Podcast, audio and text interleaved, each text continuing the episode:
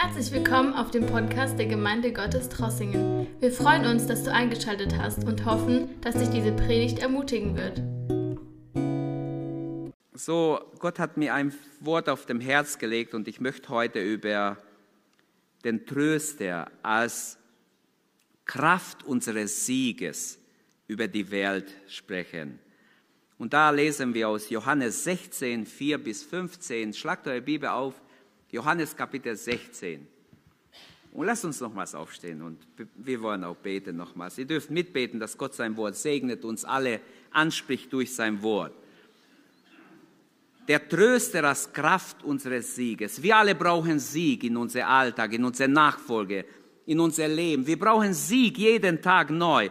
Und der Heilige Geist, der Tröster ist gekommen. Er will dir Sieg geben in dein Alltag, in allen Herausforderungen des Lebens will er dein Sieg sein, damit du die Welt überwindest. Der Glaube ist unser Sieg, der die Welt überwunden hat. 1. Johannes 5, Vers 4. Und auch hier in diesem Abschnitt, wenn wir es lesen, werden wir sehen, wie schön ist, dass Jesus die Seinen nicht weise zurücklässt, sondern er geht und der Heilige Geist kommt. Johannes 16, 4. Das aber habe ich euch von Anfang an noch nicht gesagt, denn ich war ja bei euch. Jetzt aber gehe ich zu dem, der mich gesandt hat, und niemand von euch fragt mich, wohin gehst du?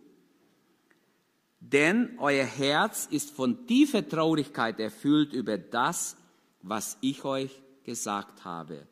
Doch ich sage euch die Wahrheit, es ist zu eurem Wohl, oder andere Übersetzungen übersetzen, es nützt euch, dass ich weggehe.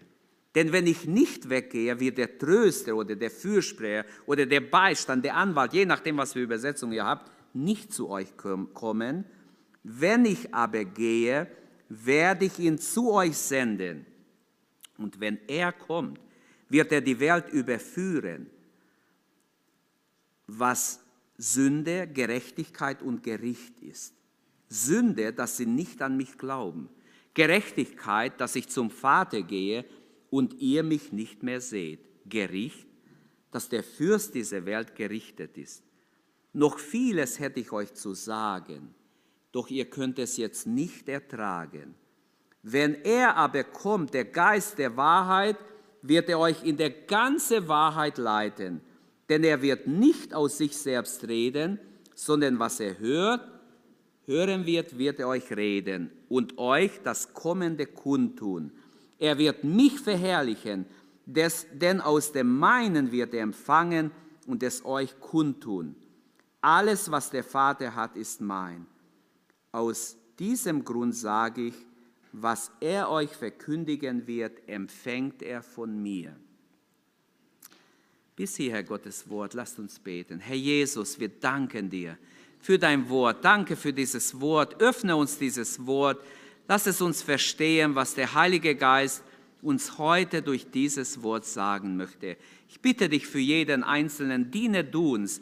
Herr, wir sind hier in dein Gegenwart und möge dein Geist dein Wort lebendig machen, Herr, unsere Herzen erreichen. Lass keinen abgelenkt sein, Herr, sondern ich bitte dich, dass dein Gegenwart uns äh, gefangen nimmt, Herr, während wir dein Wort betrachten. Inspiriere uns, Herr, durch deinen Geist, inspiriere mich, dein Wort richtig weiterzugeben und sprich zu uns alle. Amen. Amen. Bitte nehmt Platz. Und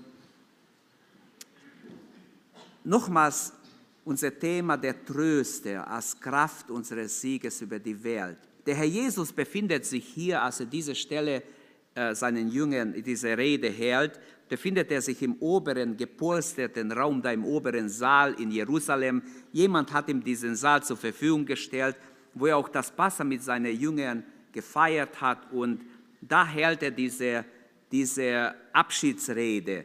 Johannes 13 praktisch bis Johannes 16 ist diese Abschiedsrede Jesu, wo er sich verabschiedet von seinen Jüngern.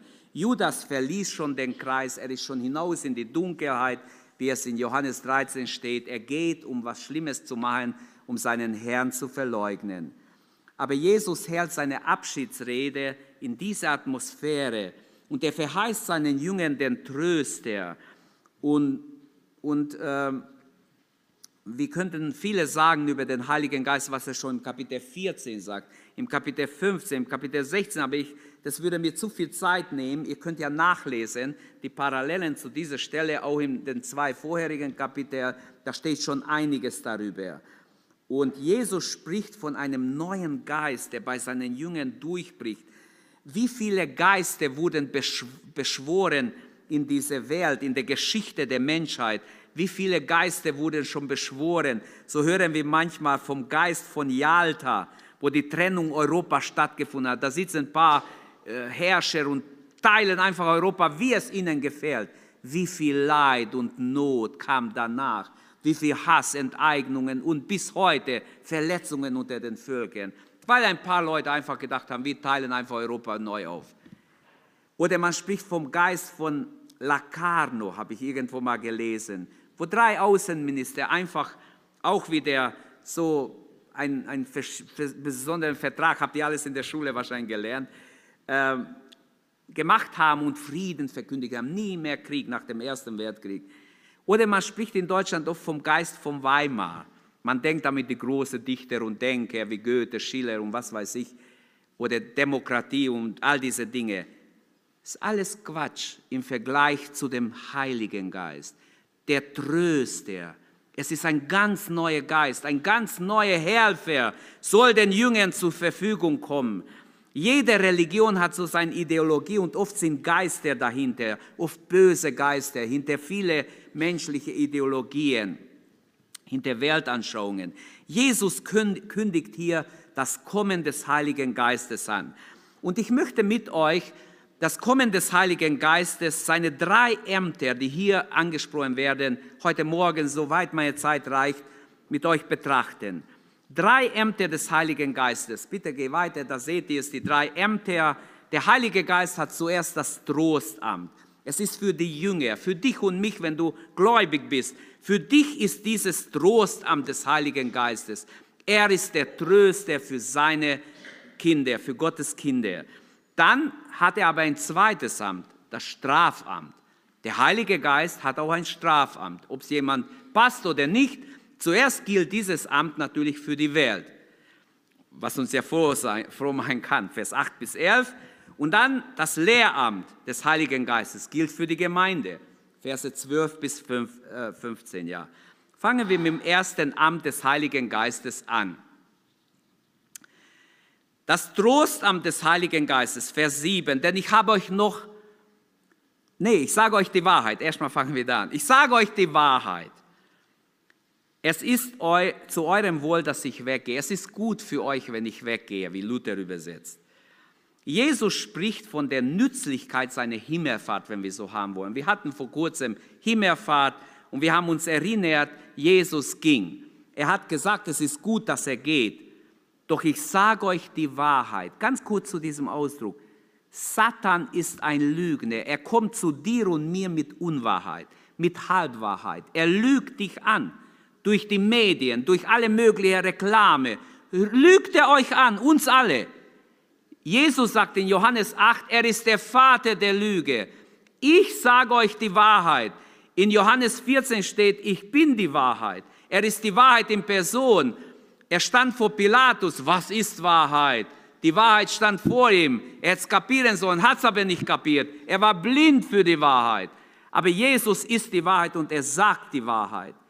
Mögen wir die Wahrheit lieben und gerne annehmen. Die Wahrheit ist manchmal hart, besonders wenn es persönlich ist und mich trifft. Kann es ganz schön hart sein. Aber es ist trotzdem gut, denn es befreit. Halleluja. Wir brauchen die Wahrheit. Jesus sagt, ich sage euch die Wahrheit. Die Wahrheit in diesem Kontext, es ist zu eurem Wohl, dass ich weggehe. Das ist die Wahrheit, die er meint. Es ist wirklich so. Es ist zu eurem Wohl, dass ich weggehe. Wenn ich nicht weggehe, kann ich weiter mit euch gehen, überall bei euch sein. Aber wenn ich weggehe, werde ich mit jedem sein, egal in welche Richtung er geht. Ich werde ganz anders bei euch sein. Während Jesus auf der Erde war, war er für seine Jünger natürlich Tröster, Fürsprecher, Anwalt, Beistand, alles war er. In Lukas äh, 2, Vers 35 wird ja prophetisch vorausgesagt, als Jesus noch ein Baby war, wird gesagt, er wird der Trost Israel sein. Oder in Habakkuk 2,8 wird geweissagt über Jesus als, als der Trost der Heiden, der Nationen. Und all das ist ja in Erfüllung gegangen in Jesus. Und Jesu Himmelfahrt war für die Gläubigen alle Zeiten vom Vorteil, denn wenn er geht, kommt der Heilige Geist. Und bevor Jesus zum Himmel gefahren war, war ein anderer Tröster gar nicht nötig für die Jünger. Er hat seine Jünger ermutigt, als sie niedergeschlagen waren, Herr, die Leute haben uns gar nicht empfangen. Wir sind in diesem Dorf gekommen. Wir können nachlesen in den Evangelien. Sollen wir sagen, das Feuer fällt vom Himmel und sie alle vernichtet? Jesus sagt, hey, stopp, ihr wisst nicht, wessen Geisteskinder ihr seid. Ich bin nicht gekommen, die Menschen mit Feuer zu vernichten. Ich bin gekommen, sie zu suchen und zu retten. Nein, das könnt ihr nicht meinen. So dürft ihr gar nicht denken. Merkt ihr, wie daneben sie waren? Sie waren sauer, sie waren beleidigt, weil man sie abgelehnt hat. Jesus sagt, wenn sie euch ablehnen, schüttet den Staub, geht in den nächsten Ort. Da, wo man euch aufnimmt, da bleibt, da sollt ihr dienen. Also, Jesus nennt die Voraussetzung für sein Kommen, wenn ich nicht weggehe, wird der Tröster nicht zu euch kommen, also für das Kommen des Trösters. Wenn ich nicht weggehe, wird der Tröster nicht zu euch kommen. Wenn ich aber gehe, werde ich ihn zu euch senden.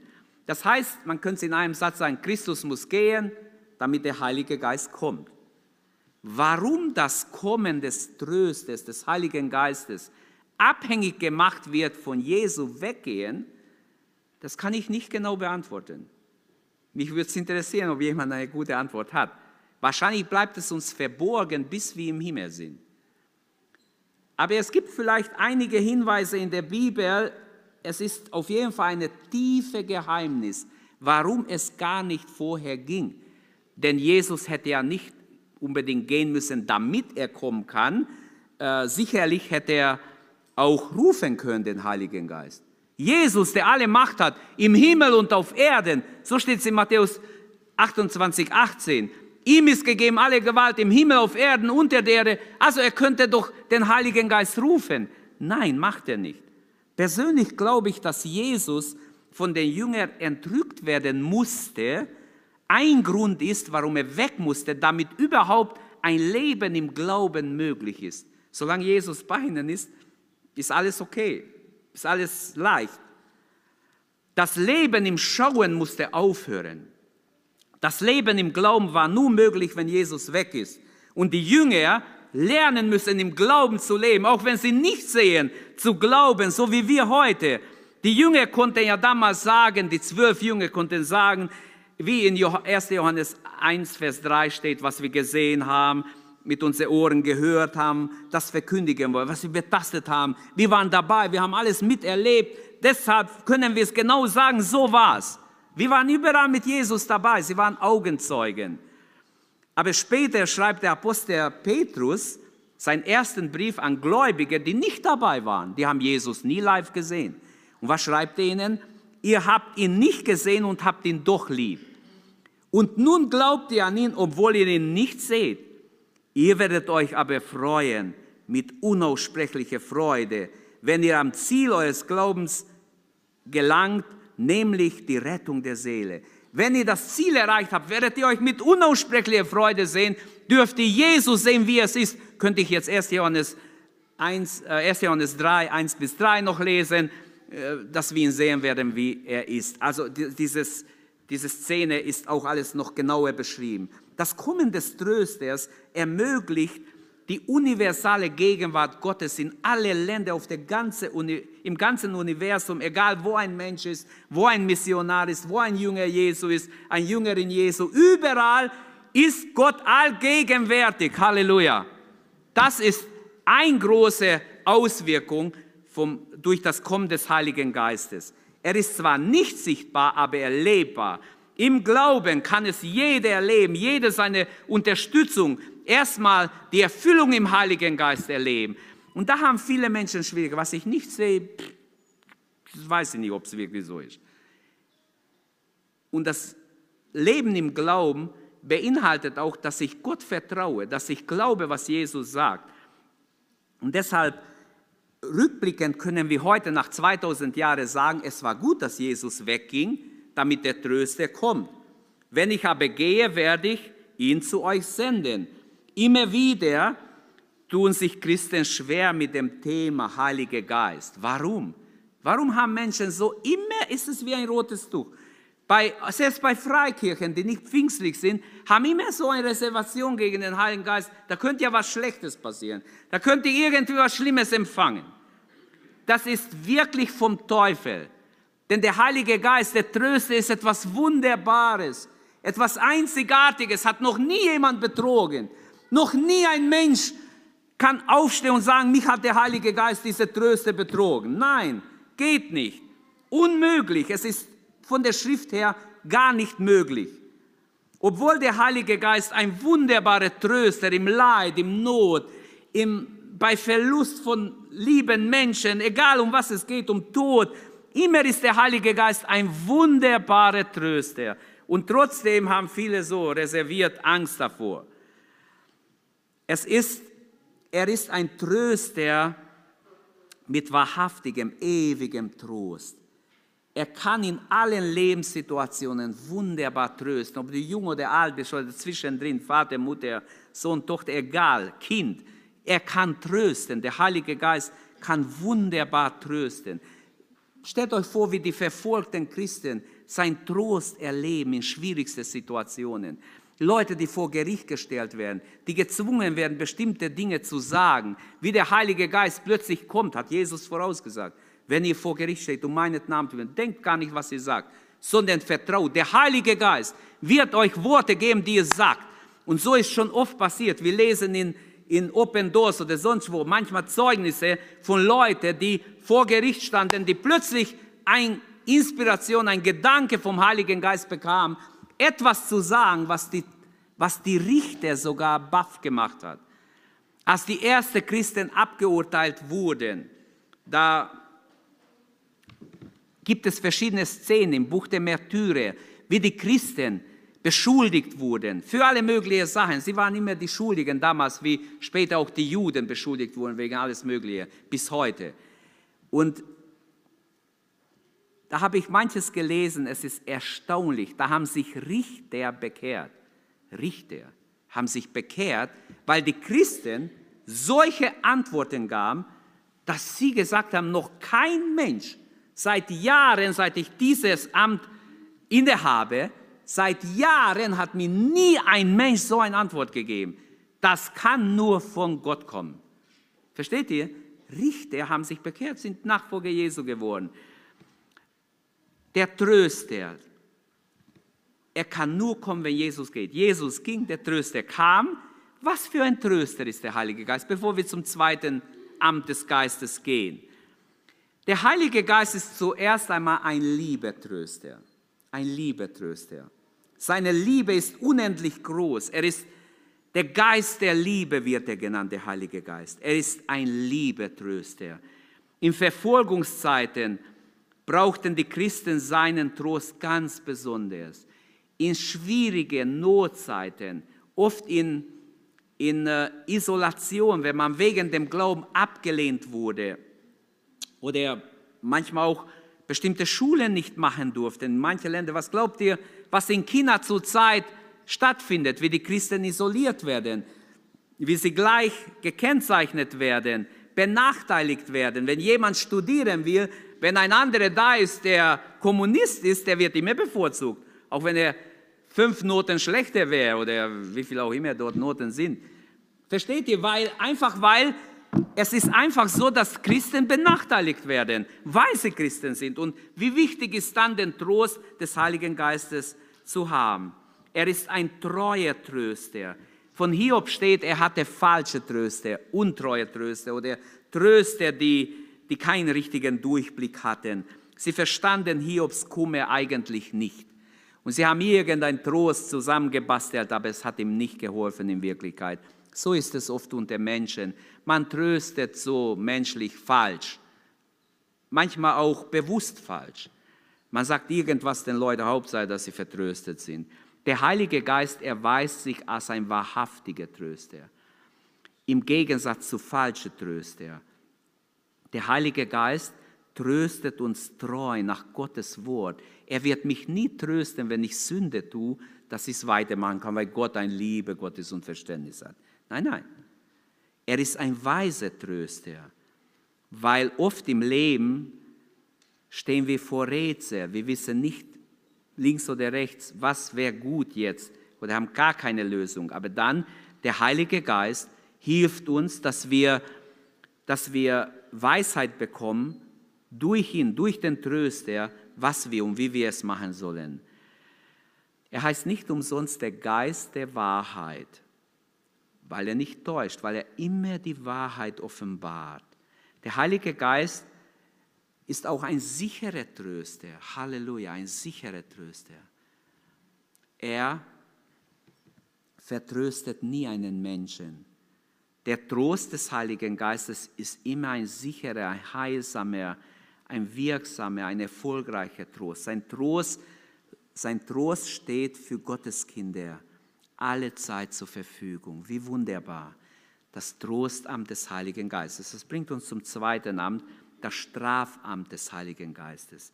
Vers 8 bis 11.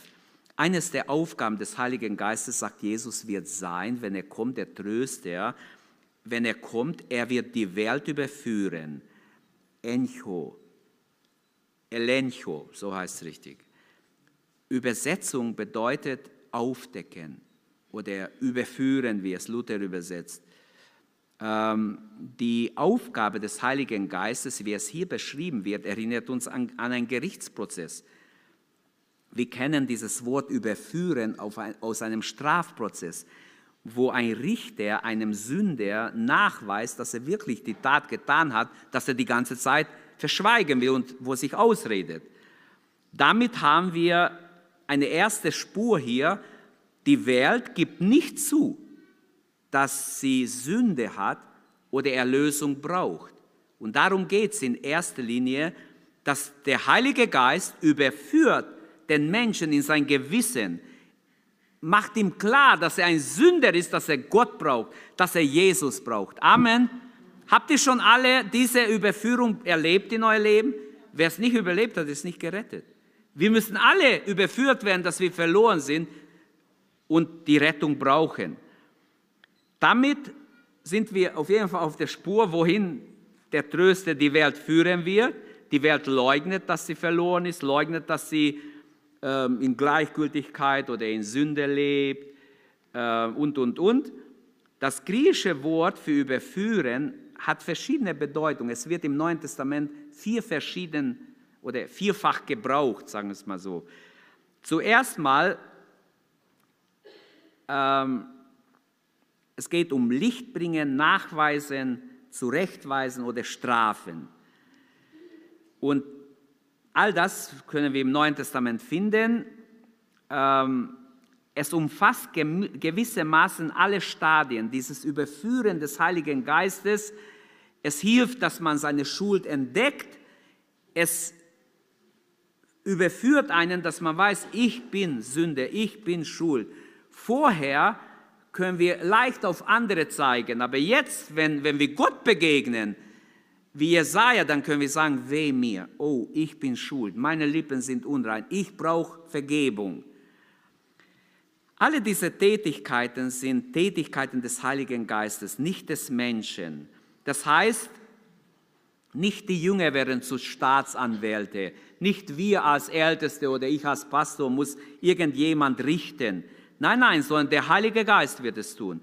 Allerdings redet der Heilige Geist manchmal auch durch Menschen oder öfters sogar. Und dazu benutzt er Gottes Wort und manchmal auch die Verkündigung. Wenn es bibeltreu ist, wird es Gott benutzen. Doch bleibt der eigentliche Redende immer der Heilige Geist. Selbst wenn ich euch Gottes Wort sage, eigentlich dahinter ist der Heilige Geist. Und nun können wir die Einzelheiten betrachten. Das Strafamt des Heiligen Geistes geschieht in drei wichtigen Bereichen. Schaut mal diese drei Bereiche an. Bezüglich der Sünde zuerst wirkt der Heilige Geist so, dass die zentrale Sünde ans Licht kommt. Was ist die zentrale Sünde? Jesus sagt es hier, dass sie nicht an mich glauben. Das ist die zentrale Sünde der Welt. Nach Johannes 16, hier steht's, die zentrale Sünde ist im Vers 9, dass sie nicht glauben an Jesus. Und darüber soll der Heilige Geist sie überführen. Warum? Weil jede Sünde geheilt werden kann, wenn man an Jesus glaubt, wenn man damit zu Gott kommt. Und keine Sünde kann einfach geheilt werden ohne Jesus Christus, ohne sein Opfertod. Und die Welt hat ein perverses Gefühl über Gut und Böse. Sie verwechselt andauernd Gut und Böse. Und sofort fällt hier auf, dass der Heilige Geist arbeitet offensichtlich, offensichtlich christologisch. Er weist auf Christus hin. Er setzt sich für Christus ein. Er hilft uns, auf Jesus uns zu konzentrieren. Er weist die Welt hin, ihr glaubt nicht an Jesus und das ist eure Sünde. Das ist euer Verderben. Zweitens, er überführt nicht nur über die Sünde, über bezüglich der Gerechtigkeit. Was soll das bedeuten? Und das haben mir schon Gläubige gesagt, wie soll ich das Wort verstehen? Ich verstehe nicht viel. Welche Gerechtigkeit ist hier denn gemeint? Bezüglich der Gerechtigkeit wirkt der Heilige Geist, und hier geht es um die, um die Welt, um Menschen, die nicht gerettet sind, der Heilige Geist wirkt so, dass die Gerechtigkeit Jesu der Welt offenbart wird. Dass ich zum Vater gehe und ihr mich nicht mehr seht. Sie, die Welt, werden überführt. Man könnte formulieren, während der Heilige Geist für die Jünger ein Anwalt ist, ist er für die Welt hier ein Staatsanwalt. Das heißt, für viele Bibelleser ist Vers 10 wirklich schwer zu verstehen. Wie soll der deutsche Leser dieses Wort hier auffassen, wo Jesus sagt, der Heilige Geist wird die Welt überführen bezüglich Gerechtigkeit, dass ich zum Vater gehe und ihr mich nicht mehr seht. Offensichtlich steckt hier äh, das Problem im Begriff Gerechtigkeit. Gerecht sein, im Neuen Testament wird es auf drei verschiedene Weise eigentlich benutzt, das Wort Gerechtigkeit. Gerecht sein, ähm, wie man im Deutschen von einem gerechten Richter sprechen würde, der spricht rechtes Urteil, also gerecht sein. Vor Gott gerecht sein wird es zweitens benutzt im Neuen Testament. Das heißt, ich übereinstimme mit dem Willen Gottes, Gott spricht mich gerecht. Im Sinne Gottes handeln wäre es zum dritten. Entscheidend ist nun die Beobachtung, dass es hier um die Gerechtigkeit Jesu geht, nicht um irgendeine Gerechtigkeit, sondern um die Gerechtigkeit Jesu, des Sohnes Gottes wieder. Das heißt, beim ersten ging es um die Sünde. Ich habe gesagt, die zentrale Sünde ist, dass sie nicht an Jesus glauben. Bei der Gerechtigkeit geht es um die Gerechtigkeit Jesu. Überlegt mal, was war der Fall? Jesus sagt es kurz vor seiner Kreuzigung, einen Tag vorher, hält er diese Rede. Am Tag vor seiner Kreuzigung sagt Jesus, wenn der Tröster kommt, er wird die Welt überführen. Jesus wird gespottet die ganze Zeit als ein Verführer, Gotteslästerer, als ein Übertäter. So wird er abgeführt bei der Gefangennahme. Man nennt ihn Übertäter, man nennt ihn ungerecht.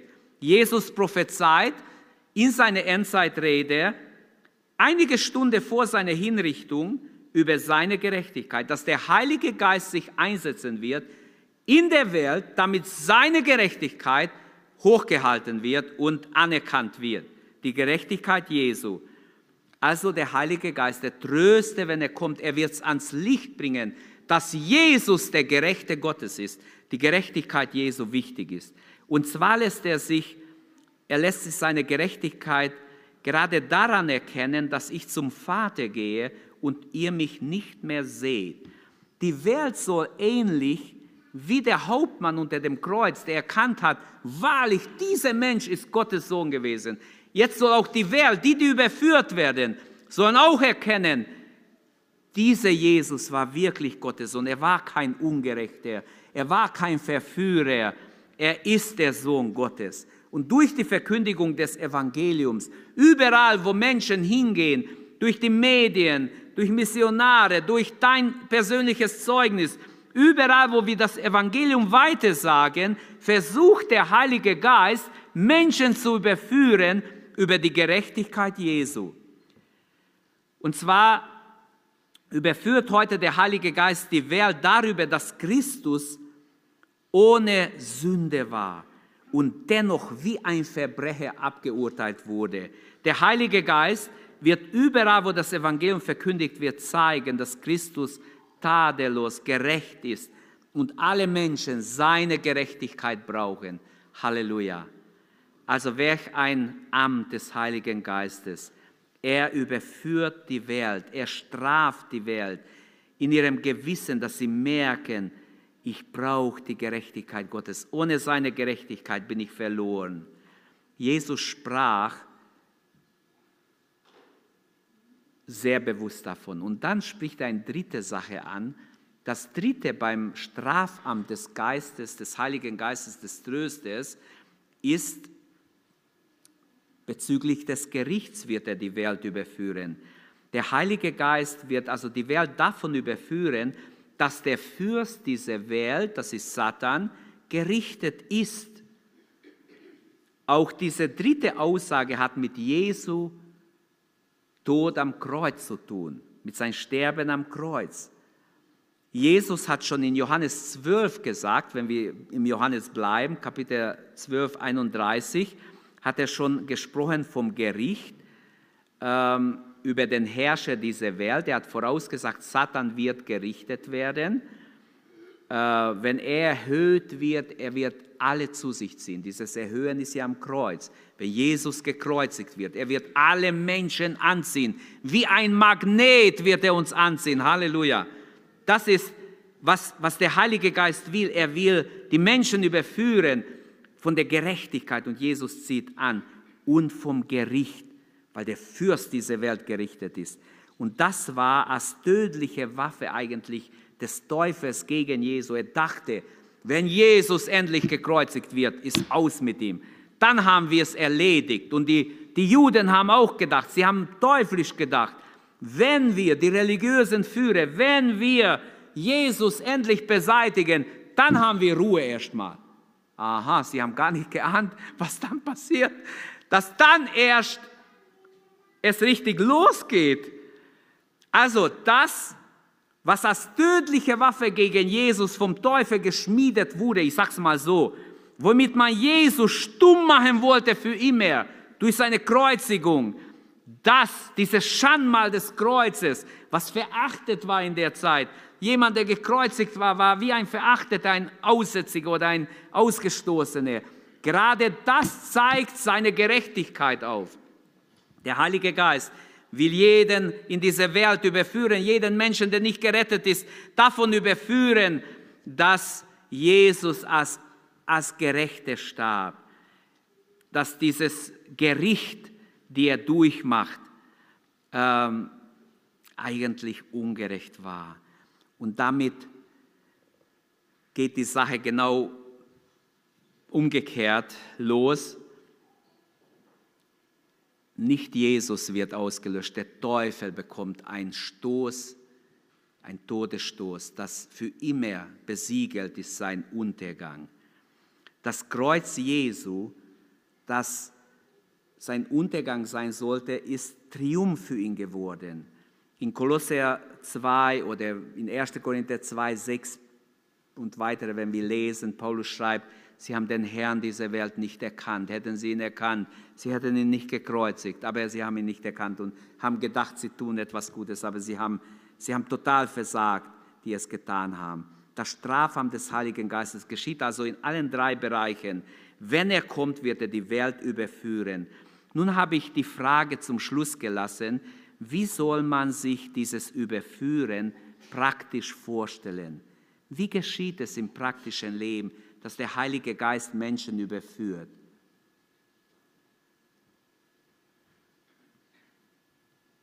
Oder wer wird überführen, könnte man auch anders fragen. Wer wird überführen? Wer hat dich überführt? Die Erfahrung zeigt uns doch, dass sich die Welt als Ganzes nicht überführen lässt. Die meisten Menschen lachen uns aus, wenn wir mit der Gerechtigkeit Jesu kommen oder egal mit was wir kommen aus dem Evangelium, sie halten uns für nicht ganz dicht. Nicht die ganze Welt wird aufgeklärt, sondern das Evangelium ist für alle da. aber nicht alle werden. Das, das verschweigt das Evangelium nicht. Viele sind enttäuscht, so wenige bekehren sich. Es wird aber vorausgesagt indirekt, dass viele gar nicht sich bekehren. Lest in dem Buch der Offenbarung, Nationen schimpfen und fluchen und sind total gegen Gott und bekehren sich nicht, trotz aller Plagen, die kommen werden. Also Fakt ist, dass wir sehen schon in der Bibel, aber auch in der Erfahrung, dass nicht, nicht der größte Teil der Menschheit bekehrt sich. In der Gnadenzeit werden diejenigen Menschen überführt, die sich öffnen dem Evangelium. Immer ist es persönlich, immer kommt das Evangelium persönlich. Zu jedem von uns ist es persönlich. Zu mir ist es auch persönlich gekommen, zu dir auch. Und wenn ein Mensch sich persönlich öffnet, dann geschieht etwas, dann wird er überführt. Dann weiß er, ich brauche Jesus, ich brauche Vergebung, ich brauche seine Gerechtigkeit. Und, und, und, es geht Schlag auf Schlag, es kann in Sekunden passieren. Das Wirken des Geistes ist praktisch missionarisch. Der Heilige Geist überführt, spricht Menschen an, redet hinein im Leben der Menschen. Es ist einfach überall in der ganzen Welt geschieht es, aber viele lassen es an sich vorbeigehen. Wer immer sich öffnet, kann durch das Wirken des Geistes, der sich der Bibel und der bibeltreue Verkündigung bedient, von der Sünde des Unglaubens und auch der Gerechtigkeit Jesu und vom Sieg Jesu über Satan überzeugt werden. Der wird wissen, all das stimmt. Was in der Bibel steht, stimmt. Plötzlich weiß man, es ist Gottes Wort. Wer seine Schuld erkennt, der lässt sich auch zurechtweisen, der lässt sich was sagen. Und so ereignet sich alles, was hier überführen heißt, im praktischen Leben, bei jedem einzelnen Menschen ganz persönlich. Gott spricht uns an, plötzlich wissen wir, ich bin gemeint. Wenn das Evangelium mein Herz berührt, weiß ich, ich bin gemeint. Und jetzt eine kleine Hilfe für Menschen, die sich bekehrt haben in jungen Jahren, kommen später ziemliche Angriffe vom Teufel. Ich habe das ja selber auch erlebt. Ich habe mich auch jünger bekehrt. Aber es gab Leute, die sich noch jünger bekehrt haben. Mit zwölf, zehn oder noch jünger. Dann kommt der Teufel. Wisst ihr warum? Jeder Mensch, wenn er in seine Pubertät kommt oder in seine Jugendzeit, muss diese ganze Versuchung bereit sein, muss bereit sein, Jesus Seite zu wählen. Wenn ich unter Druck komme, wenn der Satan kämpft um einen und dich verführen will, obwohl du dich schon längst bekehrt, taufen gelassen hast, dann ist es ganz klar, Gott lässt es zu, denn du musst dich entscheiden, vielleicht auch in, nachher in einem späteren Alter, stehe ich zu Jesus oder wähle ich die andere Seite? Und viele waren schwach und haben die Welt gewählt und haben nachher gemerkt, eine Torheit sie gemacht haben, aber sind gefangen. So leicht kommt man nicht mehr los, wenn man einmal in die Welt ist und gefangen ist von verschiedenen Sünden. Deshalb Wundert euch nicht, wenn dann plötzlich sagt jemand, sagt, ja, ich weiß nicht, ich weiß ja gar nicht mehr, war meine Bekehrung überhaupt recht? Der Teufel sagt, es war nicht, du warst ein Kind, warst gar nicht dabei, obwohl es echt war. Und er kommt und er ist ein Lügner. Ich sage euch die Wahrheit, sagt Jesus. Der Teufel lügt dich an und wird dich schwach machen. Geh ruhig in die Welt, du musst erst, es war alles nicht echt. So habe ich mit Gläubigen geredet, wo ich genau wusste, das habe ich alles durchlebt.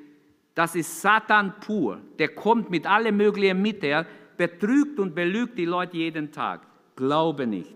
Glaube nicht diesem falschen, bösen Verführer. Der Heilige Geist arbeitet also auf, auf diese Ebene. Vers 14 sagt, er wird mich verherrlichen, denn aus meinen wird er empfangen und es euch kundgeben. Also der Heilige Geist ähm, hat dieses Amt, dieses Strafamt und bezüglich des Gerichts, er wird auch die Menschen erkennen lassen, wenn sie nicht Buße tun, werden sie in das Gericht des Teufels kommen, sie werden verloren sein. Der Geist der Wahrheit wird über mich Zeugnis ablegen, sagt Jesus auch im Kapitel 15, 26. Also wer, wer vom Heiligen Geist überführt ist, wird wissen, aber er muss sich immer noch entscheiden. Es ist nicht so, dass automatisch du musst machen, was Gott sagt. So einfach ist es nicht. Entscheiden muss sich jeder. Und das bringt uns zum dritten, zum Lehramt des Heiligen Geistes, wo noch eine kurze Zeit bleibt. Das Lehramt des Heiligen Geistes ist für die Gemeinde. Vers 12 bis 15. Noch vieles habe ich euch zu sagen. Jesus weist darauf hin, dass der Heilige Geist das, äh, äh, das vervollständigen wird, was Jesus jetzt noch nicht sagen konnte. Er, er hat es nicht sagen, nicht sagen können, weil er keine Zeit hatte, sondern er sagt ganz klar, noch könnt ihr es nicht ertragen. Ich habe euch so viel zu sagen, so ungefähr, Kinder, Kinder, ich könnte euch so viel gute Sachen noch sagen, aber umsonst rede ich. Ich merke, es gibt nicht, da hört keiner richtig zu. Oder ihr seid geistlich nicht so weit, dass ihr es kapieren könnt. Es wäre Verschwendung, wenn ich es euch jetzt sage.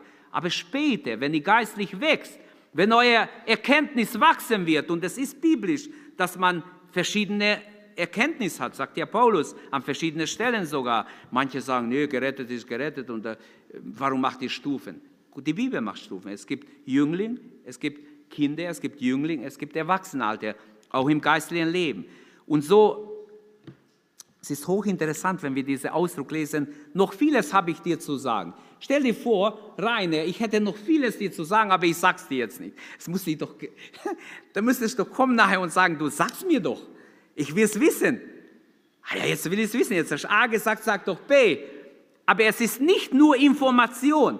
Es geht darum, die Jünger sind geistlich nicht weit genug. So wie in Hebräer 5, Vers 12 und bis 14, da steht, ihr sollt längst Lehrer sein, aber ihr seid wie Kinder. Milch muss ich euch geben, sagt der Apostel. Ich könnte euch ganz andere Speise geben. Da würdet ihr, andere, es, es, es würde euch helfen, aber ihr seid noch Kinder, also es, feste Speise geht im Moment nicht. Gut, das Lehramt. Noch vieles habe ich euch zu sagen. Sie deutet an, dass die Bibel nicht, in der Bibel nicht alles steht, was Gott, der Vater, der Sohn, der Heilige Geist weiß. Ganz klar, steht nicht alles in der Bibel. In der Bibel steht aber alles, was für unsere Erlösung nötig ist. Es bleibt vieles, sagt Jesus, wie Johannes, Johann Albrecht Benger gesagt hat, es gibt noch vieles, das wir hernach erfahren werden. Der große baden-württembergische Theologe hat wirklich recht darin. Vieles wird erst in der Ewigkeit klar sein. Mensch, hätte ich es doch verstanden. Hätte ich es viel leichter gehabt. Klar, Wer geistlich wächst und in der Kenntnis Gottes wächst, hat es natürlich leichter in dieser Welt, viel leichter. Aber vieles, was bedeutet vieles? Es ist im Mehrzahl. Das bedeutet, es sind Einzelheiten, es sind mehrere Dinge. Es gibt mehrere Dinge, die ich euch sagen möchte, sagt Jesus. Aber ihr seid ja gar nicht empfänglich. Ihr seid noch nicht so weit, dass ihr es kapieren könntet. Deshalb fange ich gleich gar nicht an. Das wird der Heilige Geist, der Tröster, wenn er kommt, er wird es euch beibringen. Die Grundlage oder die Basics habe ich euch gesagt. Das, was zur Erlösung, zur Wiedergeburt nötig ist, das wisst ihr. Und diese Grundlagen haben auch damalige Jünger schon gehabt. Sie werden Jünger genannt. Manche kommen und sagen, die Jünger waren nicht wiedergeboren. Das ist nicht biblisch. Die Jünger sind Jünger genannt. Ein Jünger ist ein Nachfolger Jesu. Vom Griechischen ein, ein Lernender, ein Jünger des Meisters. Und er spricht so vieles zu seinen Jüngern. Ich kann euch nachweisen aus Johannes, die waren, über, die waren wiedergeboren. Aber okay, wenn, wenn sie nicht wiedergeboren wären, nur Johannes 3, dann hätten doch die Jünger gesagt, Herr, wir sind doch nicht wiedergeboren, wenn das so wichtig ist für das Reich Gottes, dass niemand das Reich Gottes sehen kann, geschweige hineingehen kann. Herr, wir wollen wiedergeboren werden. Die waren doch wiedergeboren, ganz klar. Aber sie waren nicht geisterfüllt. Und darum geht es am Pfingsten. Und wenn der Heilige Geist kommt, wenn sie erfüllt werden im Heiligen Geist, dann werden sie sehen, dass der Heilige Geist diese Ämter innehat. Er wird dieses Lehramt haben in der Gemeinde. Dann werden sie lehren in der Kraft des Heiligen Geistes. Und viele wollen, die denken, die Bibel ist so ein, ein Lexikon, ein Auskunftsbuch für alle Details des Himmels. Das steht nicht in der Bibel. Das ist es nicht. Die Bibel ist nicht so ein Spiellexikon, dass wir alles erforschen, was so im Himmel ist. Nein, es, es offenbart uns alles, was nötig ist, damit wir gerettet werden. Aber es bleibt vieles, was gar nicht da drin steht. Und vieles habe ich euch noch zu sagen. Geistlichen Wachstum der Jünger. Das heißt, später, wenn ihr geistlich wächst, werdet ihr es verstehen. Anders ist es gar nicht zu verstehen. Das geben sogar nicht pfingstliche Theologen zu, dass das so ist. Es gibt ein Wachstum in der Erkenntnis, in geistlicher Dingen, noch nicht, der Ausdruck noch nicht ist hier ein entscheidendes Stichwort Jesu im Vers 12. Aber ihr könnt es jetzt noch nicht ertragen. Es wäre zu schwer. Es könnte sein, ihr würdet sagen, hey, das kann doch gar nicht sein. Wie soll ich das verstehen? Wir würden im heutigen Umgangsdeutsch vielleicht sagen, es ist euch jetzt noch zu schwer, einfach lassen wir es. Jedenfalls ist der Unterricht auch später in der apostolischen Zeit um Fassungsvermögen der Menschen ausgerichtet. Ähm, wenn wir in 1. Korinther 3 lesen, Hebräer 5, all diese Dinge, ich habe sie kurz erwähnt, äh, kommen vor. Wir sehen hier ein Stück von der Barmherzigkeit Gottes, wenn wir so haben wollen, in diesem Vers 12. Ähm, ein Stück der Barmherzigkeit Gottes, der Kopf und Herz nicht mehr, nicht mehr auferlegt, als er tragen kann. Jesus sieht, sie können nicht mehr tragen, lassen wir es. Bevor ich sie überlaste, sage ich nicht mehr. Manches kommt später, im späteren Unterricht. Und manche Evangelikale, die nicht Pfingsten, die nicht glauben an die Geistestaufe, werden sagen, nö, es gibt nichts Neues. Was Jesus gesagt hat, das ist Punkt und es kann nichts Neues geben. Alles, was Neues ist, gelogen, ist falsch, ist ihr Lehre. Aber es ist nicht so. Ich werde es auch beweisen in paar Minuten, dass es nicht so ist. Und zwar, ich fange an vorne schon. Adam wusste, was Adam wusste, war, noch, war nicht das, was Noah wusste. Was Noah wusste, war nicht das, was Abraham wusste. Was Abraham wusste, was, war nicht das, was die Israeliten ein paar hundert Jahre später als Gemeinde Israel wussten. Aber was die Gemeinde Israel wusste, war nicht das, was die Gemeinde des Neuen Testaments weiß. Das heißt, es ist eine, ein geistliches Wachstum da in der Kenntnis der Wahrheit, ganz klar. Und die Offenbarung Gottes ist ein Fortschreiten der Offenbarung. Nicht, weil Gott sich verändert, nicht, weil das Wort verändert wird. Denn zum Beispiel, es gab kein einziger Brief zu der Zeit. Also die Briefe des Paulus wären dann unecht. Die Briefe des Jakobus und die anderen Briefe. Die ganze Epistel wäre doch unecht. Nein, der Heilige Geist hat Recht, Menschen zu inspirieren, wie er will. Und er hat die Apostel inspiriert. Das heißt, der Kanon der Bibel war noch nicht fertig. Natürlich glaube ich nicht, dass morgen jemand kommen kann, du, ich habe noch ein, ein Buch zur Bibel. Die Bibel ist abgeschlossen, das ist schon klar. Aber dass der Heilige Geist als souveräne dritte Person der Dreieinigkeit sagen kann, Stefan, pass auf, morgen mach das oder das oder mach das nicht oder geh nicht diesen Weg, geh den anderen Weg. Das ist x-mal passiert bei Gläubigen. Dass Leute gewarnt wurden, geh den Heimweg in einen anderen Weg und sie gingen von der Gemeinde einen anderen Weg nach Hause und ein Überfall passiert auf dem Weg, wo er hunderte Mal gelaufen ist, aber genau wo er heute gelaufen ist, war keiner. Er ist nach Hause in Frieden. Weil der Heilige Geist zu ihm geredet hat, geh einen anderen Weg nach Hause. Und so gibt es tausende Beispiele. Aber um es zu zeigen, ich rede nicht von Erfahrungen, in der Bibel steht es ja.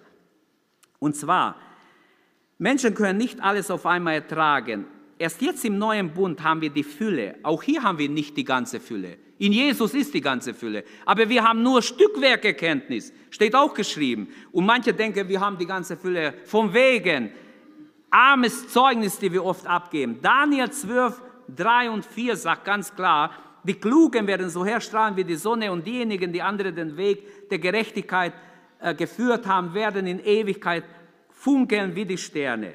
Aber Vers 4 wollte ich eigentlich lesen. Du aber, Daniel, bewahre diese Worte, versiegle das Buch für die Zeit des Endes. Warum? Und hier ist wie ein Schlüssel, das uns hilft. Viele werden darin forschen und so wird die Erkenntnis wachsen. Auch hier, was die Endzeit angeht, die Prophetie angeht, die Bibel sagt voraus, schon vor 3000 Jahren fast, die Erkenntnis wird wachsen. Und es ist auch wahr, die Erkenntnis wächst. Also das Lehramt des Heiligen Geistes besteht darin, die Gemeinde in der ganzen Wahrheit zu leiten. Das ist die eine. Beachte Jesus, beacht, oder brachte Jesus nicht die ganze Wahrheit, hatte nur die Teilwahrheit. Nein, nein.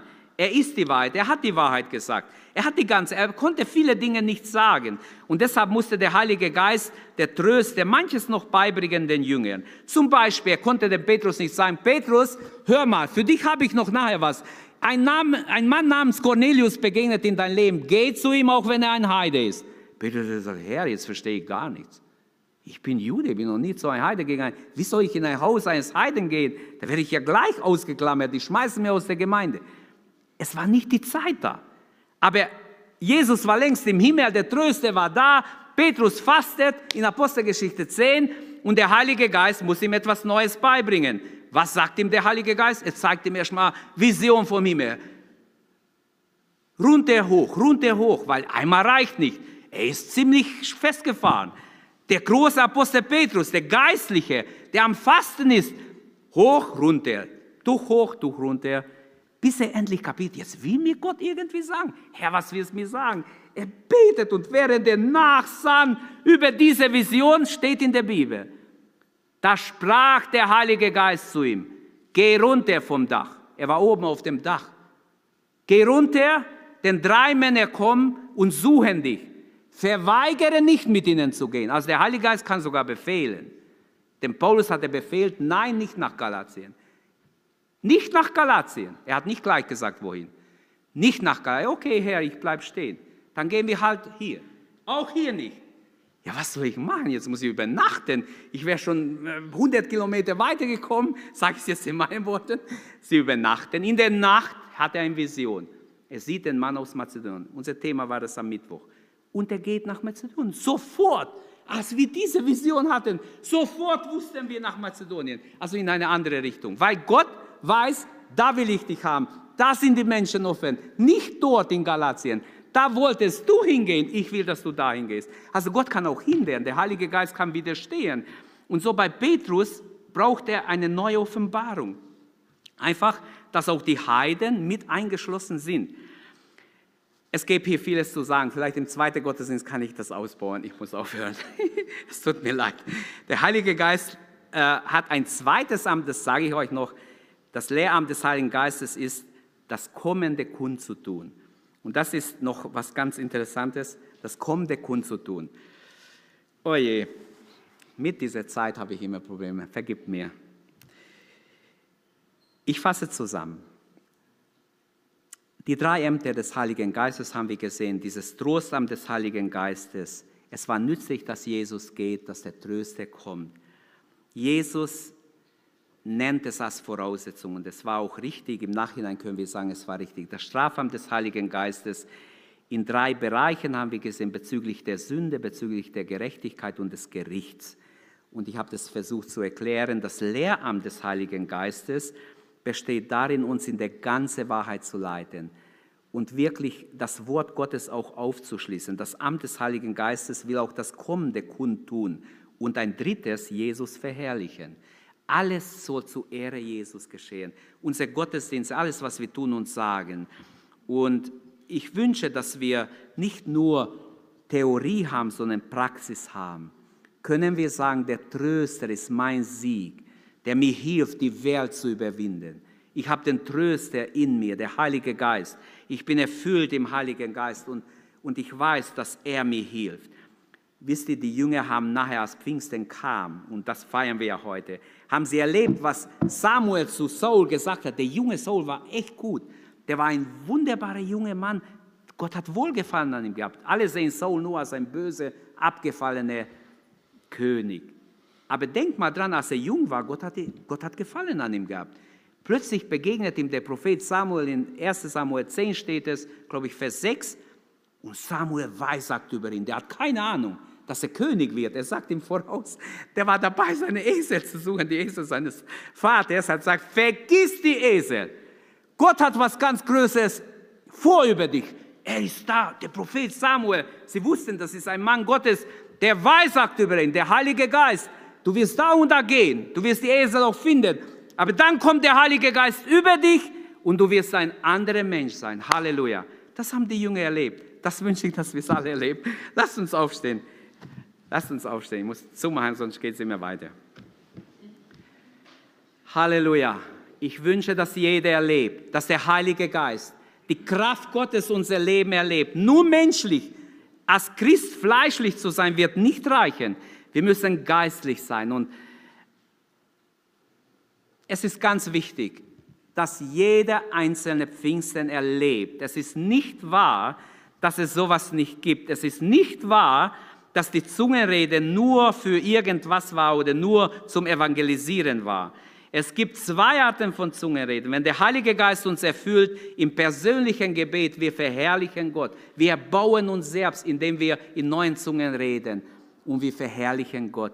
Und es gibt auch Zungenreden als zweites, auch wo eine Botschaft drin ist, wo ausgelegt werden muss in der Gemeinde. Und möge Gott uns viel mehr davon geben. Ich bin überzeugt, dass viele durch Feuerwehr schon gelöscht wurden, dass sie überhaupt keinen Wunsch mehr danach haben. Möge Gott uns ein Feuer ins Herz geben. Jesus hat gesagt, ich bin gekommen, dieses Feuer anzuzünden. Was wünscht ich mehr? Es brennete schon. Beten wir. Gib dich Gott hin. Weih dich Gott heute Morgen und sag, hier bin ich Herr. Hilf mir. Hilf mir um deines Namens willen, dass ich ein geisterfüllter Mensch bin. Beten wir gemeinsam. Vater, im Namen Jesu danken wir dir für Pfingsten danken, dass du den Himmel geöffnet hast, dass wir Pfingsten erleben dürfen, immer wieder neu. Herr, dein Heiliger Geist wird immer wieder neu ausgegossen und immer wieder neu unsere Herzen erfüllen, wenn wir uns dir öffnen. Danke, Herr. Danke, dass der Heilige Geist immer noch diese Ämter hat und dass du uns tröstest, wo wir Trost brauchen, uns auch widerstehst, wo wir Widerstand brauchen und uns auch lehrst, wo wir Lehre brauchen, Führung brauchen, uns leitest. Danke, Herr, von ganzem Herzen. Lass uns in deinem Licht wandeln, unter deiner Salbung stehen, Herr, und deinen Willen tun, Vater, im Namen Jesu. Ich danke dir, dass du da bist. Segne jeden Einzelnen. Rühre uns an, erfülle uns mit deiner Kraft. Lass uns echte Pfingstler sein, die voll Heiligen Geistes sind, die dir dienen in der Kraft des Heiligen Geistes. Danke, Herr Jesus. Gelobt sei dein Name. Amen. Amen. Danke, dass du unsere Predigt angehört hast. Wenn dich die Botschaft angesprochen hat, dann teile sie gerne mit deinen Freunden und Bekannten, dass auch sie diese Predigt hören können. Wir wünschen dir Gottes Segen.